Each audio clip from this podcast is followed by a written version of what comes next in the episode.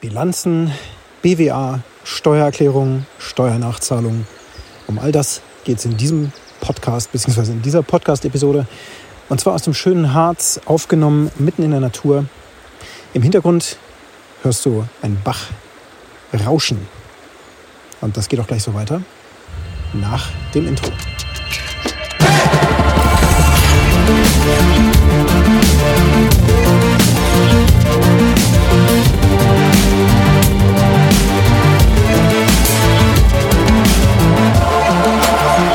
Ja, ich bin hier mitten im schönen Harz, wobei so schön ist der nicht mehr. Die Bäume haben Ungezieferbefall und dadurch, dass eine Monokultur herrscht, sind die meisten Nadelbäume, die hier wachsen, tatsächlich Totholz und infiziert und äh, sind komplett braun umgestürzt und so weiter und an ganz vielen Stellen, auch Richtung Brocken, Torfhaus und so weiter, ja, da findet eine, ein, ein massives Waldsterben statt. Und ich wohne hier in der Region, also nicht so weit weg, circa eine Stunde Fahrt oder sowas. Ähm, wenn man ab und zu hier mal herfährt mit einem größeren Abstand von einem halben Jahr oder Jahr, dann erschreckt einen das natürlich auf jeden Fall. Ähm, hier sind ganz große Flächen weggerodet. Ja, warum sitze ich denn jetzt hier eigentlich in einem Wald an einem Fluss? Hm. Ja, das liegt daran, dass ich gerade einen Besuch beim Steuerberater hatte. Unser Steuerberater hat den Sitz im Harz, äh, an einem richtig schönen Ort, in einem kleinen Schlösschen. Da hat er sein Büro und da bin ich heute hin, um ja, Steuerthematiken zu bearbeiten. Und vielleicht wirst du das kennen. Also ich habe jetzt mit vielen Unternehmern in Coaching zu tun, die gerade überrascht sind von ungeplanten Steuernachzahlungen. Das aus verschiedensten Gründen. Also in den meisten Fällen, das ist natürlich was Gutes eigentlich, wird entsprechender Gewinn eingefahren, Profit. Die Unternehmen sind gesund und äh, laufen sehr gut. Ja, und mit einem Abstand von anderthalb Jahren oder einem Jahr oder sowas zum Geschäftsjahr wird dann die Bilanz erstellt und dann wird das Ganze eingereicht und dann kommt die böse Überraschung. Dann gibt es meistens eine Steuernachzahlung und ähm, ja, so liquide sind die meisten eben einfach gar nicht, dass sie sich das dann leisten können. Und einige meiner Kunden sind tatsächlich jetzt auf Null gerutscht. Genau jetzt, wo sie ihre Steuererklärung abgegeben haben oder die, die Bilanz erstellt haben oder lassen haben. Und plötzlich ergibt sich eine Nachzahlung. Das geht mir tatsächlich auch genau so. Allerdings ein bisschen anders. Und zwar ähm, ist es so, dass wir in Geschäftsjahren, ich glaube vor circa fünf Jahren oder so, haben wir sogenannte Investitionssteuerabzugsbeträge gebildet, also mit geplanten Investitionen. Und da konnten wir dann unser Gewinn äh, minimieren. In, unter der Prämisse, dass wir das über die nächsten, ich glaube, drei oder fünf Jahre, da bin ich jetzt gar nicht so ganz sicher, ehrlich gesagt. Bin ja auch kein Steuerberater, es ist hier keine Steuerberatung. Ne? Ähm, ja, äh, muss man das Ganze dann auflösen. Also beispielsweise kann man das machen für, für Anlagevermögen, wie zum Beispiel Computerbeschaffung, ähm, Arbeitsplatz, Ausstattung, ja, eben Investments, die man plant für die Zukunft. Und dafür werden praktisch Rückstellungsbeträge gebildet. Die werden in der Bilanz dann zu, zu Abzug gebracht. Der Gewinn mindert sich und wir sparen Steuern, zahlen äh, im besten Case keine Steuern und so war es dann auch. Wir haben sogar Geld zurückbekommen. Ganz tolle Sache. Allerdings in drei Jahren in der Zukunft oder vier Jahren in der Zukunft muss man diesen Betrag dann aber auch ja, ausgegeben haben. Von dem kann man dann einen bestimmten Prozentsatz, ich glaube es sind 15 Prozent oder ähnliches, ähm, muss man letztlich begleichen in der Zukunft, also für mich jetzt heute, wenn ich diesen Betrag nicht aufgelöst habe. Jetzt hatten wir natürlich Geschäftsjahre, die waren denkbar ungünstig, auch bei uns in der Branche, Nachfrage und so weiter. Und dadurch, dass ich ja auch äh, eine Software habe entwickeln lassen, äh, Schrägstrich, die wir in-house entwickelt haben, nämlich Alpha Process zur Prozess- und ähm, Workflow-Dokumentation und ähm, ja, eine Software-as-a-Service-Lösung. Das ist ja unser eigenes Produkt in-house entwickelt, wie gesagt. Wir natürlich einen ganz schönen Invest, sind wir da gegangen und äh, genau als wir im Grunde nahezu fertig waren mit der Anwendung und die Vermarktung so richtig hochgefahren wurde, was ja auch ordentlich Geld kostet, darf man gar nicht so unterschätzen, ähm, traf dann Corona ein. Ne? Und dann gab es erstmal zwei Jahre Corona. Äh, Nachfrage ging spürbar zurück, gerade zu den Lockdown-Zeiten. Investitionsfreude war eben nicht mehr so gegeben. Ähm, ja, jetzt sind diese zwei Jahre vorbei, zweieinhalb fast. Und schwuppsdiwupps, die nächste Krise, der Ukraine-Krieg. Das alles ist super schrecklich. Ähm, aber letzten Endes bedeutet das immer dann auch im äh, Einzelnen natürlich mh, mm, individuelle Schicksale, sagen wir mal so, ne? oder Situationen, die wir dann meistern müssen. Und ja, jetzt in meinem Fall ist es so, dass ich eben bestimmte Investitionen eben nicht getätigt habe, das aber auch nicht wirklich im Blick hatte. Hm, Asche auf meine Haut. Und von diesem Betrag müssen wir jetzt eben 15 Prozent zahlen. So komme ich jetzt im Grunde mit dieser Nachricht zurück. Hm, ist unschön, aber machbar. Ja, und mit solchen Situationen bin ich tatsächlich nicht alleine. Ähm, es gibt sehr viele Unternehmer, die das Ganze also gar nicht im Blick haben, also die da auch keine Rückstellungen bilden äh, für Steuerzahlungen in der Zukunft, die äh, aufgrund von ja, sehr guten Geschäftsjahren eben einfach dann erforderlich sind. Da gibt es ein ganz einfaches System, was man einführen kann. Einige meiner Kunden machen das auch schon oder haben das sogar schon gemacht. Das ist das Profit First System. Und zu diesem Thema habe ich ja auch schon mal eine Podcast-Episode, ich glaube auch vor knapp einem Jahr oder anderthalb Jahren, ähm, erstellt, eben in dem Moment, wo ich das selber bei mir eingeführt habe. Das hat den Vorteil, dass wir da Unterkonten bilden, auf die wir dann wirklich Überweisungen tätigen. Jeden Monat immer von ähm, jedem Cent oder Euro, der reinkommt, ungefähr 15 oder 19 Prozent auf das Steuerkonto überweisen. Dann füllt sich das über die Zeit. Und dann, wenn die große Nachzahlung kommt, so wie in jetzt, also in einem jetzigen Moment praktisch, ja, dann nutzt man das Konto und bezahlt die entsprechende Last, die sich dann eben gebildet hat. Also so wird im Grunde angespart für die Zeiten, wo eben das Finanzamt dann berechtigterweise natürlich das Geld haben möchte. Diejenigen, die das nicht machen, laufen natürlich Gefahr, dass sie ihre gesamte aufgebaute Liquidität aus den Gewinnen dann auszahlen müssen und ja, dann leben sie plötzlich wieder vom Hand, von der Hand in den Mund. Die wenigsten Unternehmen sind so strukturiert, dass sie eben langfristig planen können mit ihren liquiden Mitteln, die wirklich auf dem Bankkonto verfügbar sind. Das eine ist natürlich der Betrag, der sich dann da bildet. Das ist einfach faktisch das Ergebnis der Arbeit, die wir geleistet haben ähm, und auch, wenn man so will, der Wertschätzung dessen ähm, oder Wertschöpfung dessen, was wir in der Welt als Ergebnis stiften und wofür dann unsere Kunden natürlich in ihre eigene Tasche greifen und uns dann das Geld auszahlen. Das fließt auf unser Bankkonto und von dort muss es natürlich umverteilt werden. Ein Teil gehört uns, ein anderer Teil gehört uns eben nicht. Der muss ans Finanzamt abgeführt werden. Und da das Aufbauen von Liquidität schon schwer genug ist, das bedeutet ja kontinuierlich Gewinn zu fahren, auch in wirtschaftlich schwierigen Zeiten, so wie jetzt, ähm, dann muss man natürlich sehr, sehr gut wirtschaften, ähm, vorausschauen, vor allen Dingen auch nicht zu viel Profit machen, sich überlegen, äh, welche Steuersparmodelle man da eigentlich einsetzen kann und so weiter. Da bin ich bei weitem kein Experte. Aber tatsächlich hatte ich mal vor vielen Jahren meinen eigenen Steuerberater gefragt, hey, wie machen das denn eigentlich die großen Konzerne? Wie, wie läuft das? Und ich hatte dann auch in den Medien natürlich gelesen, ja, Microsoft und Apple und so, die haben alle Steuerbegünstigungen oder Vorteile, weil sie in äh, Irland einen, einen Firmensitz praktisch haben und dann entsprechend wenig Steuern zahlen müssen. Und tatsächlich ist es so, wenn du ein zum Beispiel Office 365 Konto bei Microsoft hast, dann kannst du das mal überprüfen. Es ist so, dass die Rechnungen tatsächlich aus, äh, ich glaube, Dublin oder sowas gestellt werden, dort, wo der Firmensitz eben von Microsoft ist. Es gibt auch viele Stellen, wo einfach so Briefkastenfirmen äh, nur noch existieren und äh, der Firmensitz da natürlich rechtmäßig angemeldet ist und die Steuern dort auch abgeführt werden. Aber es ist der niedrigste Steuersatz in der Europäischen Union und ähm, die Gelder fließen dann eben entsprechend dorthin. Der Gewinn, der dort versteuert werden muss, ja, da musst du halt nicht so viel na, abdrücken ne, an den Staat oder an, an die Stadt oder wie auch immer. In Deutschland gibt es etwas Ähnliches. Hatte mir meine Schwester letztens erzählt, eine bestimmte Stadt, ich glaube in Süddeutschland, äh, das kann man, kann man googeln, irgendwas mit G wie Gustav, ich weiß es leider gar nicht mehr.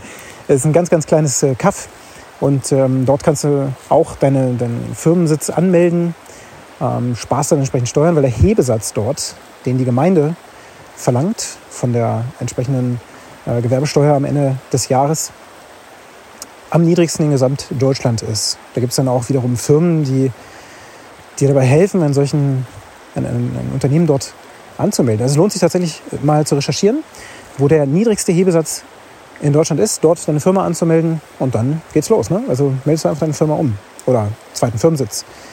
Und dann kauft diese Firma entsprechend deine Dienstleistungen ein. Nee, umgekehrt. Ähm, du kaufst Dienstleistungen dieser Firma ein. Damit hast du Kosten und die Firma dort äh, in, in, der entsprechenden Stadt in Deutschland hat den Gewinn zu versteuern und äh, da ist es dann entsprechend niedrig. Also gibt es ein paar Tricks, wie man das machen kann.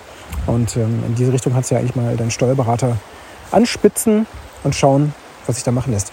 Ja, jetzt aber nochmal zurück zu diesem Überraschungsthema. Also jetzt sitze ich hier gerade an einem, an einem Fluss und lasse die Seele tatsächlich mal ein bisschen baumeln. Ich habe mir gedacht, Mensch, wenn ich jetzt hier sowieso schon hergefahren bin, um die Dinge zu regeln, ähm, dann nutze ich doch kurz mal die Chance, hier rechts ranzufahren und ein Stückchen im Wald spazieren zu gehen und einfach mal ein bisschen runterzufahren. Denn das ist einfach so, dass die Natur mir direkt wieder Kraft gibt.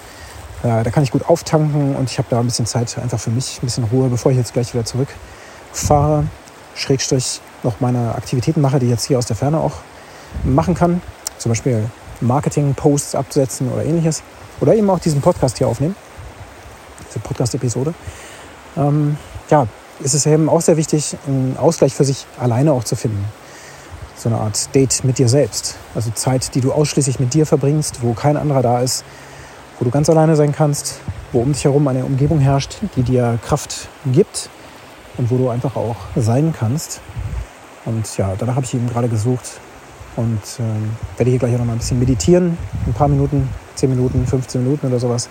Und einfach die Stille genießen, die Ruhe und das Rauschen des Baches, bevor mich der unternehmerische und auch elterliche oder väterliche Alltag wieder zurückhaben wird. Ja, was lernen wir also daraus? Ne? Erstmal, Liquidität aufbauen ist natürlich eine super Geschichte. Wie geht das? Nur durch Profit, nur dadurch, dass wir Gewinn erwirtschaften, bauen wir am Ende des Tages Liquidität auf. Liquidität sind die Mittel, die wir auf unserem Bankkonto verfügbar haben und damit dann eben entsprechend auch wirtschaften können, unsere Rechnung begleichen können und so weiter. Ne? Dieses Bankkonto ist gleichzeitig unverfälschtes Ergebnis dessen, was wir leisten und wofür andere Menschen auf dieser Welt bereit sind, uns eben gerne ihr Geld zu bezahlen. Das heißt, wir sehen, ob unsere Firma einen Beitrag in dieser Welt leistet und ob das entsprechend gewertschätzt wird. Dieses Bankkonto ist das einzige Mittel, so eine Art Leading Indicator, wenn du willst. Dazu werde ich auch noch eine Episode machen. Also eine Kennzahl, die ja, führend ist, die die wichtigste Kennzahl ist, das ist immer die Größe dessen, was auf deinem Kontoauszug am Ende des Tages draufsteht. Diese Zahl lügt nicht, diese Zahl gibt dir einfach ein unmissverständliches Feedback.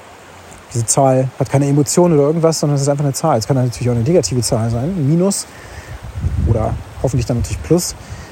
Und je nachdem, wie viel Geld du da drauf hast, kannst du dann eben auch berechnen, wie lange wird denn diese Liquidität vorhalten. Gesetzt den Fall, dass es keinerlei Umsätze mehr geben wird, in den nächsten Monaten. Wie lange kommst du dann damit zurecht? Und das sollten mal mindestens drei bis sechs Monate sein, sodass du damit eben auch ein Polster hast, das dir Sicherheit gibt, Investitionssicherheit und so weiter. Und dir eben auch zeigt, okay, meine Anstrengungen in der Vergangenheit, Gewinn zu erwirtschaften, haben sich eben gelohnt. Ich sehe es nämlich jetzt. Ich habe das Sechsfache dessen, was ich an Kosten jeden Monat habe.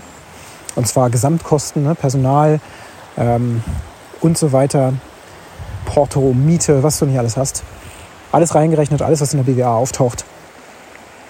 Und diese gesamten Kosten äh, als Grundlage auch nehmen dessen, wie lange deine Liquidität eben einfach vorhält. Eine Liquidität von sechs Monaten aufzubauen, das sollte dein Ziel sein. Tatsächlich begleite ich da auch den einen oder anderen Unternehmer genau mit diesem Ziel, dass wir das machen. Über die nächsten zwölf bis 18 Monate eben entsprechend viel Liquidität aufzubauen. Darf man sich auch gar keinen na, Trugschluss erlauben praktisch. Ne? Denn es dauert einfach eine Weile, bis so eine Liquidität aufgebaut ist. Insbesondere, wenn du das noch gar nicht im Fokus hattest. Und diese sechs Monate Puffer dann eben zu haben und auch zu sehen, wie sich ja, der Geldspeicher füllt, das verschafft Zufriedenheit, Entspannung, sicherlich auch ein, ein Stück weit Glück. Ähm, und Ents ja, Entspannung habe ich schon gesagt, ne? aber das ist ja auf jeden Fall das Wichtigste. Ähm, die unternehmerischen Bemühungen sollten also darauf ausgerichtet sein, Profit zu erwirtschaften, ausschließlich. Also der einzige Unternehmenszweck ist es, Profit zu erwirtschaften. Das Gewinnmaximierungsprinzip muss vorherrschen. Ähm, auf dieses Thema werde ich natürlich auch in den nächsten Episoden auch noch mal ein bisschen Bezug nehmen, mit einem netten Buchtipp und so weiter. Es geht eben wirklich darum, auch kosteneffizient zu arbeiten, Fixkosten zu minimieren, etc., etc., etc. So, so bauen wir also Profit auf. Wenn wir das machen, dann müssen wir natürlich auch noch dabei aufpassen, dass wir das Geld zur Seite legen, was später für die Steuer eben einfach auch gebraucht wird. Deswegen Profit First als System zu etablieren.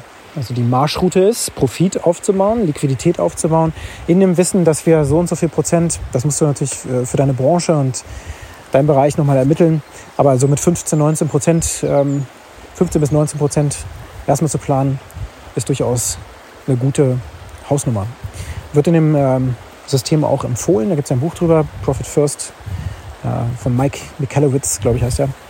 Und dort ist es auch beschrieben, auch äh, in Abhängigkeit der Unternehmensgröße. Also was ich gerade beschreibe, gilt für Unternehmen, die bis 250.000 Euro umsetzen. Jetzt haben wir eine Stufe bis 500.000. Ich glaube, da sind es dann um die 20 oder 25 Prozent oder 23, irgendwie sowas. Genau, das gleiche auch zu tun mit deinem Unternehmerlohn und so weiter. Aber das äh, hörst du am besten nochmal in der vergangenen Episode, die du in meinem Podcast-Stream dann finden wirst, wenn du danach suchst. Oder du googelst einfach mal ein bisschen oder du schnappst dir das Buch und steigst da noch ein bisschen tiefer ein.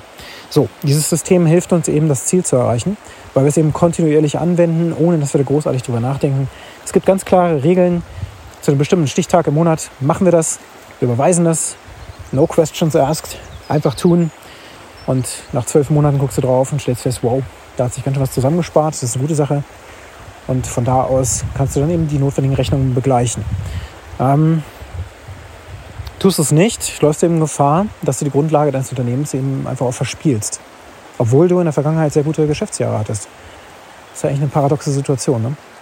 Aber es ist wirklich erstaunlich, wie viele Unternehmer ähm, dieses Steuerspiel nicht im Griff haben und darauf auch nicht achten oder aber auf nicht alle Details achten, so wie ich das eben auch selbst gemacht habe. Dann habe ich eben vergessen über die Jahre, Menschenskind, da war ja noch was mit dem Investitionsbetrag. Ich habe meinen Steuerberater auch nicht angespitzt. Auch da, Achtung, Achtung, ein Steuerberater ist eben ein, ein Steuerberater, der äh, hilft dabei, bestimmte Ziele zu erreichen, aber er ist nicht unbedingt derjenige, der mitdenkt. Also da habe ich auch Kunden, die Premiumsätze bezahlen und trotzdem ist der Steuerberater nicht äh, aktiv dabei und überlegt sich, hm, wo können wir denn überhaupt noch Dinge sparen? Äh, wenn, dann macht er das vielleicht noch so beim Bilanzgespräch, aber du musst halt auch aktiv Fragen stellen. Das heißt, dich da reinzuarbeiten, das ist schon durchaus sinnvoll. Ne? Also Thema Ist-Besteuerung, Soll-Besteuerung, ähm, auch wie in meinem Fall. Äh, wir haben eine Software entwickelt, Alpha Process, coole Sache. Wir haben das natürlich im Anlagevermögen aktiviert und das kannst du dann wiederum abschreiben, etc. pp. Aber das sind Dinge, die muss man dann einfach auch selber ein bisschen recherchieren oder halt dann auch Fragen stellen. Der Fragte führt, also auch beim Steuerberater einfach mal sich nicht zu schade zu sein, ähm, unbequeme Fragen zu stellen, nach Möglichkeiten zu fragen, hey, wenn ich eine große Steuerzahlung ähm, erwirken muss, wie kann ich die denn über Ratenzahlung strecken? Ist das überhaupt möglich? Können wir es Stunden? Gibt es irgendwelche Möglichkeiten, auch vielleicht rückwirkend ähm, Anträge zu stellen und nicht immer auch das letzte Wort sozusagen ähm, als Gesetz nehmen, äh, sondern einfach auch ein bisschen mit wachem Geist da zu sitzen und sich zu überlegen, okay, kann man irgendwas rückwirkend machen? Kann man noch irgendwo ähm, Dinge nutzen? Gibt es vielleicht auch gerade Gesetzesänderungen, die haben wir sowieso nicht alle im, im, Blick, die uns bestimmte Dinge ermöglichen, gerade jetzt, wo so Krisenzeiten sind. Da ändern sich die rechtlichen Rahmenbedingungen ja eben super, super schnell. Insolvenzrecht und so weiter. Das gilt ja in den äh, Corona-Jahren äh, zum Beispiel auch äh, gemildert. Und all diese Tricksereien, die kriegt man natürlich nur raus, wenn man auch ein bisschen Fragen stellt und auch die Ist-Situation gegenüber dem Steuerberater einfach auch mal sichtbar macht. Ja, im Grunde die Hosen runterlässt. Ne? Ja, soweit erstmal meine Überlegungen, denn äh, das ist jetzt auch gerade so mein Thema, denn das ist ja der einzige Grund, warum ich hier gerade in den Harz gefahren bin und jetzt hier in diesen schönen, rauschenden Bach genießen kann. Und was ich jetzt einfach mache, ist, ich gebe dir noch ein bisschen Zeit, das Rauschen des Baches zu genießen, bevor das Outro dann einsetzen wird. Ich hoffe, du erschreckst nicht zu so sehr. Genieß die Zeit und schau mal, wie du entspannen kannst und was du steuerrechtlich oder von deinen Steuerthemen her ähm, optimieren kannst, wie du in die Profitabilität langfristig reinkommst und vor allen Dingen dann auch, wie du ja, für die Steuer Geld zurücklegen kannst, mit welchem System du das machen möchtest. Profit First ist auf jeden Fall eine Empfehlung wert. Und jetzt genieß die Stille und das Rauschen des Baches.